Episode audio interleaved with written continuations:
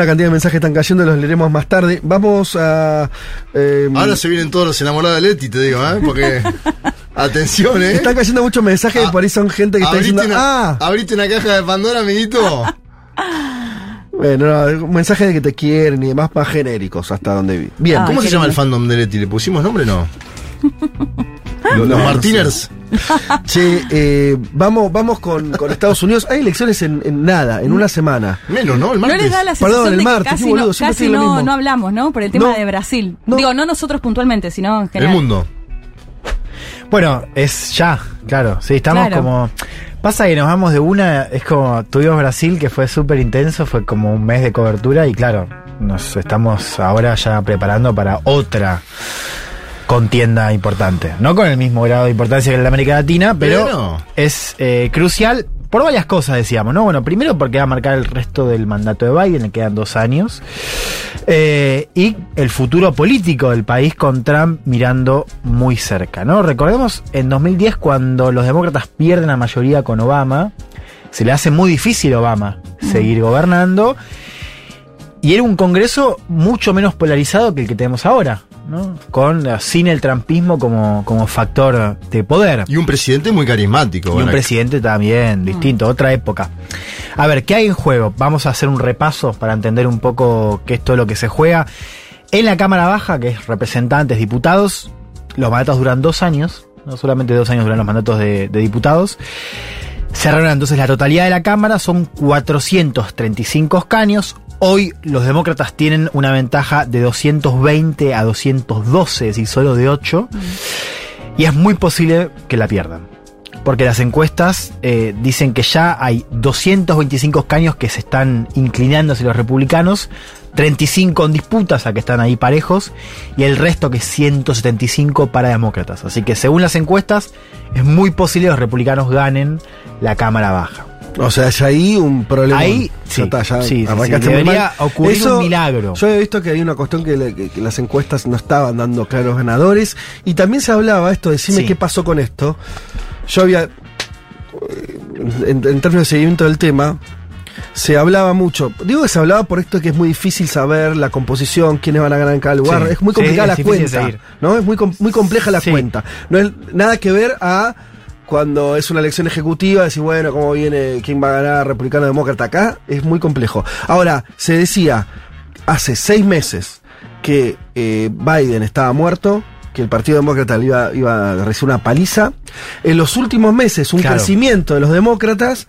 Y lo que estoy viendo en las últimas dos Que semanas. volvió a bajar. Eso. Sí. eh, eso es más. Pasó exactamente eso. Ahora, ¿qué, ¿cómo explicarme un poquito esa dinámica? Porque no termino de entenderla. ¿Qué- o sea, si querés explicarme la última, ¿por qué había una recomposición demócrata que parecía más o menos fuerte y demás, y que eso parece pinchado ahora? Bueno, lo que se decía en ese momento, cuando había un repunte, era que era una mezcla de algunos goles que había metido Biden, que había subido su popularidad, desde meter... Desde La guerra de Ucrania había ayudado también. Sí, bueno, Ucrania, lo de Al Qaeda, la operación donde matan al líder de Al Qaeda, eh, alguna, algunos movimientos en términos de leyes eh, para controlar la inflación.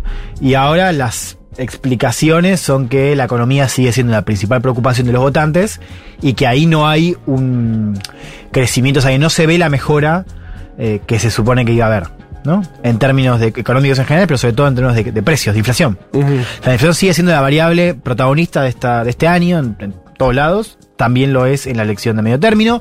Por lo demás, lo que se decía era que iba a haber un- una movilización por el tema del aborto, por este fallo que, que anula el derecho al aborto. Y lo que se dice ahora es que eso solo moviliza a los propios. Así Claro, que no es no un factor impactando. para, claro. Y que las encuestas, cada una de ellas dicen que la principal preocupación de los votantes es, Es- la economía. Eh, con lo cual, digo, ese, ese cuadro sigue. La economía, podríamos pensar un poquito más. Eh, Estados Unidos tiene más inflación de la que, acostum que la que acostumbraba, Sí, como 40 todo el mundo. Sí. Pero tampoco es una inflación No, desbocada. pero- no, es la más alta en 40 años, pero es como es, es bueno, afecta a todo, digo, de la de la nafta. Sí, pero eso cómo se combina, porque también yo había visto otros números de, la, de, de esta era Biden que eran positivos en términos de ocupación, en términos de crecimiento salarial incluso. Entonces es, es un poco, bueno, un poco también pasa acá, ¿no? O sea, medio decís, Sí, "Che, ta- y también es dispar. no está lineal". No es lineal, es dispar, no, es- no le pega a los mismos estados igual. Es lo que venimos diciendo. O sea, acá hay que ver a Estados Unidos como, como un país de países. O Mm. sea, la realidad de California es totalmente Sí. distinta a la de Kansas en todo sentido, cultural, política y también económica. O sea, la, la, la recuperación se da mucho más rápida en los lugares más dinámicos, que tienen un boom de empleo, donde se ve la, mejora del salario, a otros lugares donde están más rezagados. Por ejemplo, en estados competitivos, o sea, eh, Ohio, Nevada, Arizona, o sea, estados que no tienen ese mismo dinamismo y que se juegan mucho. En el Senado, para completar ese cuadro, porque es una elección difícil de seguir, o sea, es realmente eh, lo importante va a ser ver qué pasa después. Sí. Pero yo lo que quiero decir es que en diputados está muy difícil, Sí. ¿no? o sea, que eh, tiene que haber un milagro para que los demócratas ganen. Ah, ok. Y en el segundo lugar, en Senado, ahí sí es la parte más competitiva, porque el Senado se renuevan de a tercios, como acá. Son, eh, Son muchos menos. claro, 35 bancas en juego. En general, las encuestas están beneficiando a los oficialistas, a los senadores que renuevan su banca, pero hay ocho que están en disputa. O sea, hay que mirar ocho, y son los estados que siempre miramos a nivel nacional. Ohio, Nevada, Arizona, Georgia, Pensilvania. O sea, esto va a ser importante porque nos va a dar un termómetro de cómo están compitiendo los dos partidos en los estados que van a definir la elección de 2024. Claro. Y ahí están mega finitos, pues están empatados hoy. Ahí están, Senado. claro. Está exacto. desempatando la, la vicepresidenta. Por pero eso, están claro, o sea, hoy, digamos, o sea, el péndulo está a que los republicanos ganen la Cámara de Diputados. La pregunta es qué va a pasar en el Senado, Mm. ¿no? Eso es lo que tendríamos que seguir la noche del eh, martes. Y las encuestas dan una paridad, aparte. Dan ¿no? paridad, sí, Claro, sí. Porque, perdón, pero en diputados es lo que suele pasar igual, ¿no? Que pierde el oficialismo en las elecciones de medio término. Sí, porque se reúnen muchas más. Entonces es más difícil mantener. ¿No? Eh, en de general, hecho, creo que la Bush regla. fue el que, el que no le pasó eso con guerra en el medio, ¿no? Claro. Con dos guerras en el medio. Eh, y se juegan también gobernadores. Eh, 36 estados, así que Ah, también más va a importante, sí. Algunos interesantes, Pensilvania, donde está un trampista que ya vamos a escuchar, Florida, donde está este mini Trump Ron DeSantis que Sí. si le va muy bien va a empezar a picar en Personaje punta. a mirar, ¿no? Sí, sí, sí, sí, lo llaman eh, el Víctor Orban de Estados Unidos. Ah, tranqui, ¿no? ¿No? Eh, Claro, pues hay algo que es interesante y preocupante, que es, claro, los hay, hay que ver en el campo trampista los que quedan con poder y los que no, porque en estos dos años donde Trump estuvo afuera, DeSantis estuvo en el poder en Florida. Sí. y ahí aplicó políticas muy parecidas copiando el estilo de Orban en eh, Hungría, sobre todo con el tema del género en la escuela, digamos, todas esas medidas más para la base, pero que terminan siendo, bueno, medidas eh, importantes. Y esto les decía al principio y es bien importante, y también acá nos metemos en la comparación y en el espejo de Estados Unidos, es lo que se elige, además de gobernadores, son los puestos a cargo de regular elecciones. Desde la justicia electoral, o sea, el fiscal general, eh, el secretario de Estado, eh, en fin, digamos, los puestos que además recordemos, en las elecciones son los estados los que certifican al ganador. Y de ahí va el colegio electoral. Por eso importa mucho qué pasa en estos estados.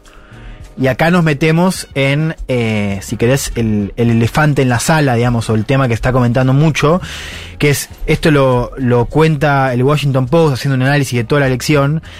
Hay negacionistas electorales, es decir, personas que negaron, o sea, que dicen que hubo fraude en 2020, Sí. en eh, 48 estados. En la Cámara Baja hay 300 candidatos que manifiestan al menos dudas sobre lo que pasó en 2020, de los cuales 170 pueden ganar. O sea, vos podés tener en Estados Unidos la mitad de la Cámara de Diputados con negacionistas. Mm. Eso es Estados Unidos hoy. Lo que podés tener también es algunos estados donde haya eh, figuras alineadas a Trump para 2024. O sea que le pueden, porque lo que vimos en 2020 fue que Trump se peleó justamente, intentó, por ejemplo, en la justicia electoral de Georgia, que gobernaba un republicano, intentó que le den los votos a él, no lo logró. La pregunta es, ¿qué pasaría si ahora eligen un tipo que dice, yo lo voy a hacer? Sí, Claro. claro. Bueno, se pone todo más Claro, espeso. súper clave. O sea que las reglas electorales, si estas encuestas están correctas y, y- y gana el, re- el Partido Republicano, lo más probable es que una consecuencia muy concreta, vos decís, es que las reglas electorales para la elección presidencial que venga favorezcan más a los republicanos. Claro. Y que se puede ir toda la... Digo, sí, es, es, eh, en 2024. Sí. O sea, ya. ¿Entendés? Digo, es- es- es- es- y se está No, jugando pero a ahora. lo que voy es más porque es un proceso, esto lo, lo charlamos ya, Juan, que es un proceso de largo tiempo de los republicanos rediseñando la ingeniería electoral en Sí. cada uno de los estados, haciendo que voten Sí. menos, que los que menos voten, que, lo- que lo- los negros y los pobres voten menos, con triquiñuelas legales, quiero Claro, decir, ¿no? Eso pasó siempre, en general, pero siempre había un acuerdo de que, qué sé yo, el que gana, gana. Sí, sí, Hoy lo que está teniendo es que, que, que puede haber eh, un ganador a nivel nacional y que los estados, que son los que se ocupan de hacerlo, de, hacer el trámite es en el colegio electoral, que digan ganó otro. Bueno, eso se está jugando este martes. Ahora, que- perdón, Sí. qué bien juega el trampismo igual en ese sentido, ¿no? Porque me hizo acordar lo que pasó con la justicia, que en campaña, antes de ser presidente, Trump decía, yo voy a, llena- a llegar, llenar de republicanos la justicia, no solo la corte, que al final, al final digo, termina revocando el fallo eh, del aborto, sino también en todos los tribunales regionales, ¿no? Cómo logró finalmente que Mm. tengan mayoría conservadora. ¿Quién apareció en estas semanas de campaña ¿Quién fija de apareció? 2020? Barack Obama. Estuvo haciendo campaña en diferentes Ayer lo vi, estados ¿no? competitivos. Estuvo, por ejemplo, en Arizona. Habló mucho de violencia política, lo cual es otro tema Ah, que aparece mirá. en cada una de las campañas a nivel continental. Bueno, hubo un caso, no sé si vieron, Paul Pelosi, el esposo de Nancy Sí. Pelosi, al cual eh, un tipo adherente de Quanon y otras teorías conspirativas entró a la casa y lo fajó. le- lo, Es- es tremendo Lo eso. dejó en el hospital. Al esposo de Nancy Pelosi, presidenta de la Cámara Baja. Pero de hecho, se supone que la buscaba a ella. Claro, la buscaba ella. Hay que ver qué hubiese pasado si estaba Pelosi en su casa. Bueno, ese fue un hecho eh, muy relevante en esta semana ¿Es de mayor campaña. como Pelosi el hombre? Sí, habló Obama de eso, pero también habló acerca de lo que está en juego en términos democráticas, un poco en función de lo que les comentaba recién, y de vuelta algo que aparece mucho, esta idea de, diri- dirigirse al republicano no extremo, digamos, al republicano que antes votaba por Bush, que quizás votó por Trump, pero que ahora, bueno, quizás podría manifestar cierta distancia de estas cosas más radicales. Lo escuchamos al expresidente Barack Obama. Arizonans who, who just regular folks, Republicans. Ask yourself, that's the guy you want in charge of your elections? Somebody who was part of a, an insurrection and it thinks it's okay to, for armed people to stand to intimidate folks next to ballot boxes? That's how America's democracy is supposed to work? And if you've got election deniers serving as your governor, as your senator, as your secretary of state, as your attorney general, then democracy as we know it may not survive in Arizona. That's not an exaggeration. That is a fact.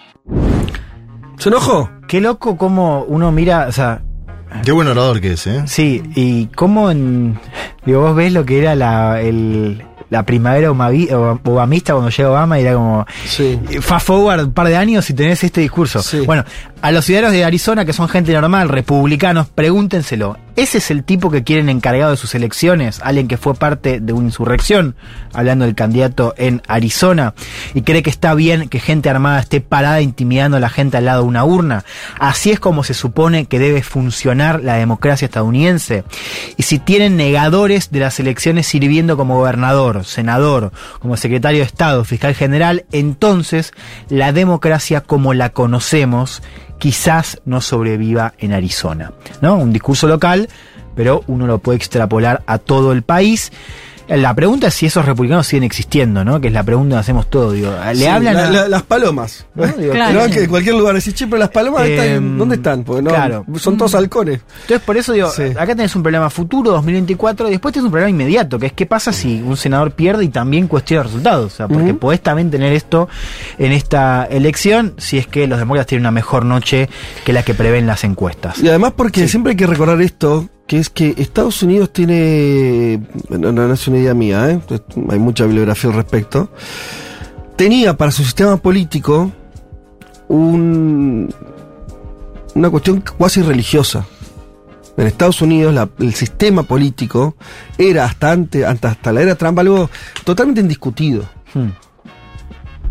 No era como, no como, como eh, casi la exageración por este reglamentarismo a la hora de votar, a la hora de, ciertas cosas que estaban muy, muy saldadas. ¿viste? Los expresidentes no se metían en campaña como está haciendo ahora el señor. Barack Obama y como está haciendo Bill Clinton. Bill Claro. Clinton entró en la una contienda. serie de ritos también que dibujaban una idea de que había un, de, de esta cosa que tenían los yanquis que desde afuera para nosotros era muy claro que es que tenían coincidían en lo que era lo que representaba Estados Unidos entonces Sí. una forma de mostrar La también ¿no? institucionalidad ante el Claro. mundo. Claro, eh, eh, por ahí la toma del Capitolio termina de estallar esa imagen, ¿no? Sí, Como de, total. de pronto se volvió este, bananero.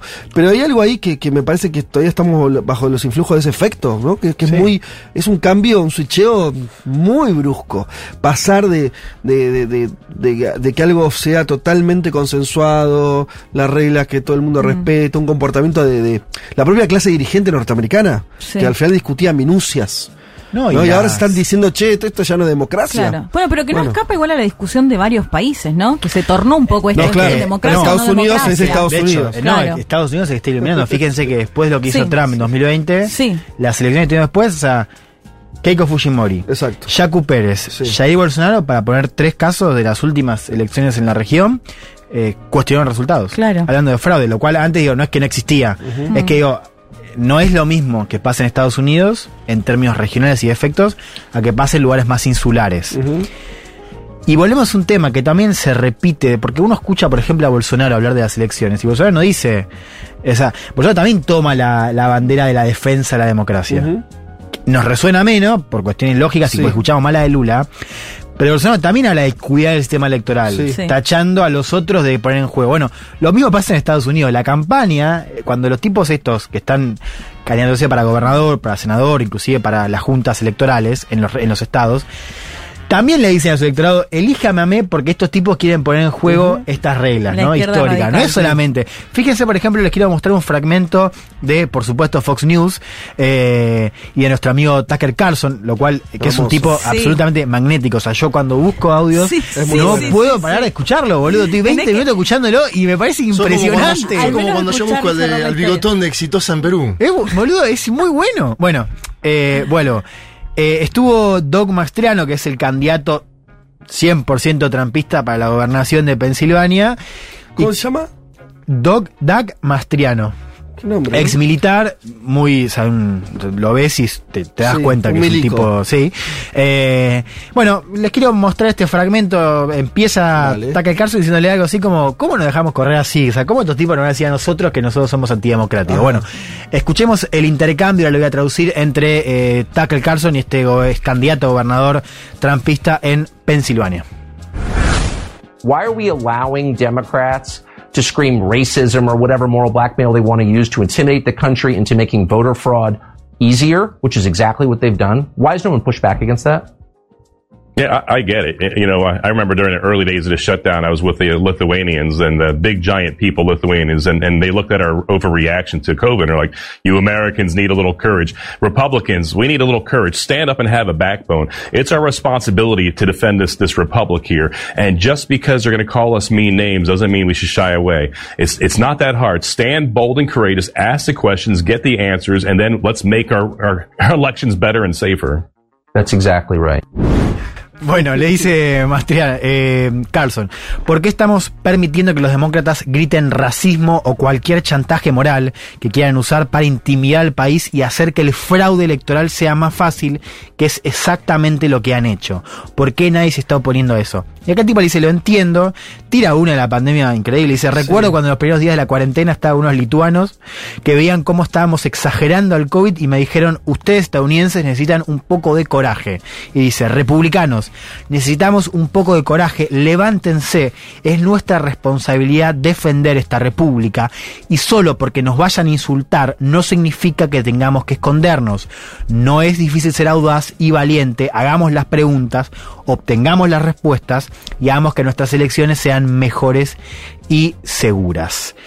Último tema, por si faltaba algo más, aparece también en escena otra vez, estuvo Obama, estuvo Biden por supuesto en campaña, apareció Donald Trump. En Iowa, un mitin eh, partidario, ese gran fantasma sobrevolando el escenario político, que es Sí. la posibilidad de que Trump se candidate por tercera vez. Otro orador interesante. ¿Por tercera para- vez? Claro. Se La candidateó primera. en 2016, en Ah. 2020 lo haría en Ah, que- 2024. claro, claro, claro. Cuando ganó y su Claro, bueno, ¿sabes que Él aparece hablando de eso y dice competí dos veces, gané las dos veces. Sí, es Claro, esa. obvio. Gané las dos veces. Bueno, Y escuchemos. la segunda me fue mejor. Y fíjense cómo decía esto de si se va a presentar. Muy posiblemente, muy posiblemente lo voy a hacer. Lo escuchamos. I ran twice, I won twice, and did much better the second time than I did the first, getting millions more votes in 2020 than I got in 2016, and likewise, getting more votes than any sitting president in the history of our country by far. And now, in order to make our country successful and safe and glorious, I will very, very, very probably do it again, okay? Very, very, very probably. Competí dos veces, gané las dos veces. Me fue mucho mejor la segunda que la primera, ganando millones de votos en 2020 y recibiendo más votos que cualquier presidente en la historia de nuestro país. Por mucho.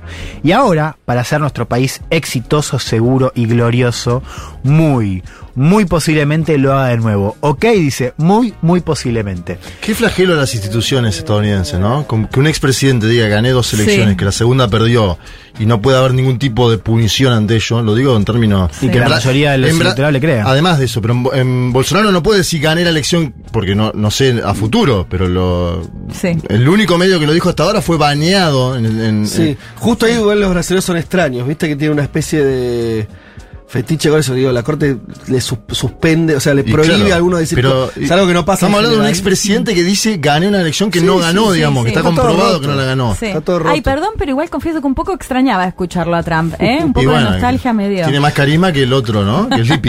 Bueno, pero Obama también.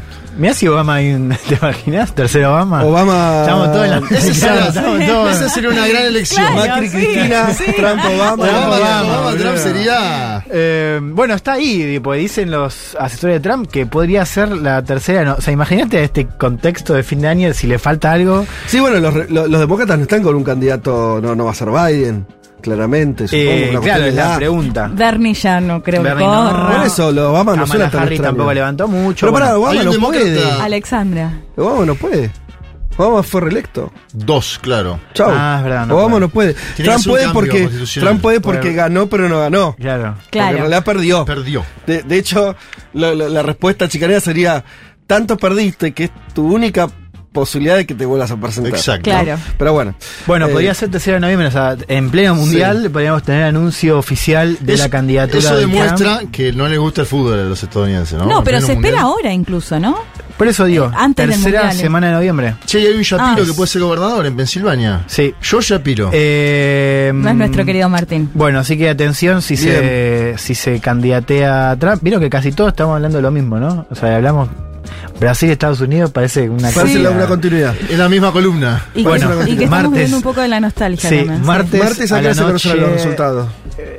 A la noche. A la noche. A la noche. Pero además tardan ahí, justamente porque es por estados, es es más. Sí, atención a la recepción, pero bueno, digo, va a ser una elección menos candente que la presidencial, pero donde, insisto, se juega mucho. ¿Dónde lo vemos? ¿Chunta? No. No sé si juntarme para esta, pero. Yo voy a ver la Fox. Dale. Bueno, eh, si les parece, nos vamos con la canción del mundo. ¿Quieren? Eh, ¿Te Sí, parece? dame? Mar del Te estoy Plata. cambiando un poco la. Ya lo sé, pero quiero. Quiero eh, cenirme un poquito a nuestra. Maini te mira muy seria. Eh, hoy Pablito nos trae de algo que vamos a hablar en un ratito nomás, que tiene que ver con la recomposición de las relaciones bilaterales entre Colombia y Venezuela. Producto del triunfo de Petro, una de sus primeras medidas tuvo que ver con este acercamiento a Caracas. Eh, hablaron, almorzaron con Nicolás Maduro. ¿No? ¿Cómo, ¿Cómo se desbloqueó Maduro a nivel continental, no? Eh, y después de recorrer, este, dice Pablo, varios artistas colombianos en estos tiempos, caímos en la cuenta de que nunca hablamos de Andrea Echeverry. Así que aprovechamos esta noticia de la nueva relación entre Colombia y Venezuela para ello. Andrea es una cantante de rock y ceramista, ceramista. Mirá, vos no tenías Colombiana de la Universidad de los Andes. Fue vocalista líder y guitarrista segunda del grupo colombiano Aterciopelados. Aunque ha desa- desarrollado en paralelo su carrera musical como solista, siendo reconocida por su habilidad en composición e interpretación de diversos instrumentos como la gaita y la percusión. Ha sido ganadora de premios Grammy, MTV, Lo Nuestro, entre otros. Eh, Durante su inicio, la música acompañó a Soda Stereo en su MTV en el año 96, mira vos, quizá la punta de lanza para meterse en el rock latinoamericano. Luego de cinco álbumes de estudio y uno recopilatorio, la banda Terciopelados se tomó un receso, en el cual Andrea da a luz a su primera hija y graba su primer álbum solista, titulado Andrea Echeverry, en el 2005. En este álbum destaca los temas eh, AMO, Amortiguador, Baby Blues, el cual vamos a escuchar hoy. Ahora nomás, la cantautora colombiana regresó a Argentina en diciembre para participar en la despedida a Soda Stereo. Le preguntaron en página 12 sobre su último disco. Gritemos es un homenaje al paro nacional que hubo el año pasado en Colombia, donde ustedes fueron uno de los pocos artistas que pusieron el cuerpo. ¿Qué sucedió con sus colegas? Los más famosos son como muy lavaditos, dice Andrea. Parecen yuppies y accionistas de bancos. Mirá, el palito a, a, los colegas músicos. Lo que están comprometidos con la realidad son Edson Belandí, eh, perdón, lo estoy leyendo mal, eh, Edson Belandia, la muchacha y nosotros. Eh, pagas un precio por decir lo que sientes y por ir en contra de intereses económicos que incluso te podrían ayudar. ¿Dónde están los demás artistas colombianos? Le vuelven a preguntar. La mayoría responde. ¿Dónde están? Andrea, en Miami. Upa. Vamos a escuchar entonces eh, Baby Blues de su primer disco, salió ahí en, en el 2005, dedicado a su primera hija. Eh, Andrea Echeverry, Baby Blues, suena así.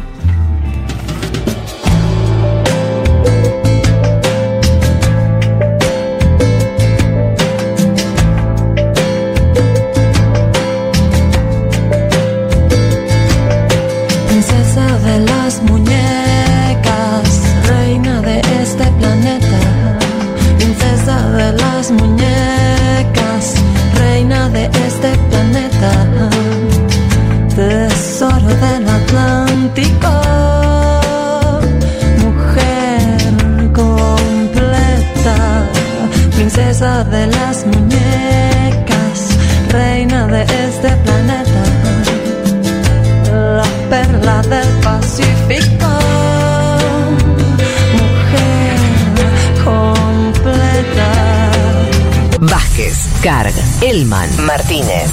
Seamos conscientes de nuestra posición en la División Internacional del Trabajo. Lo demás, lo demás, no importa nada. Nada. Un mundo de sensaciones.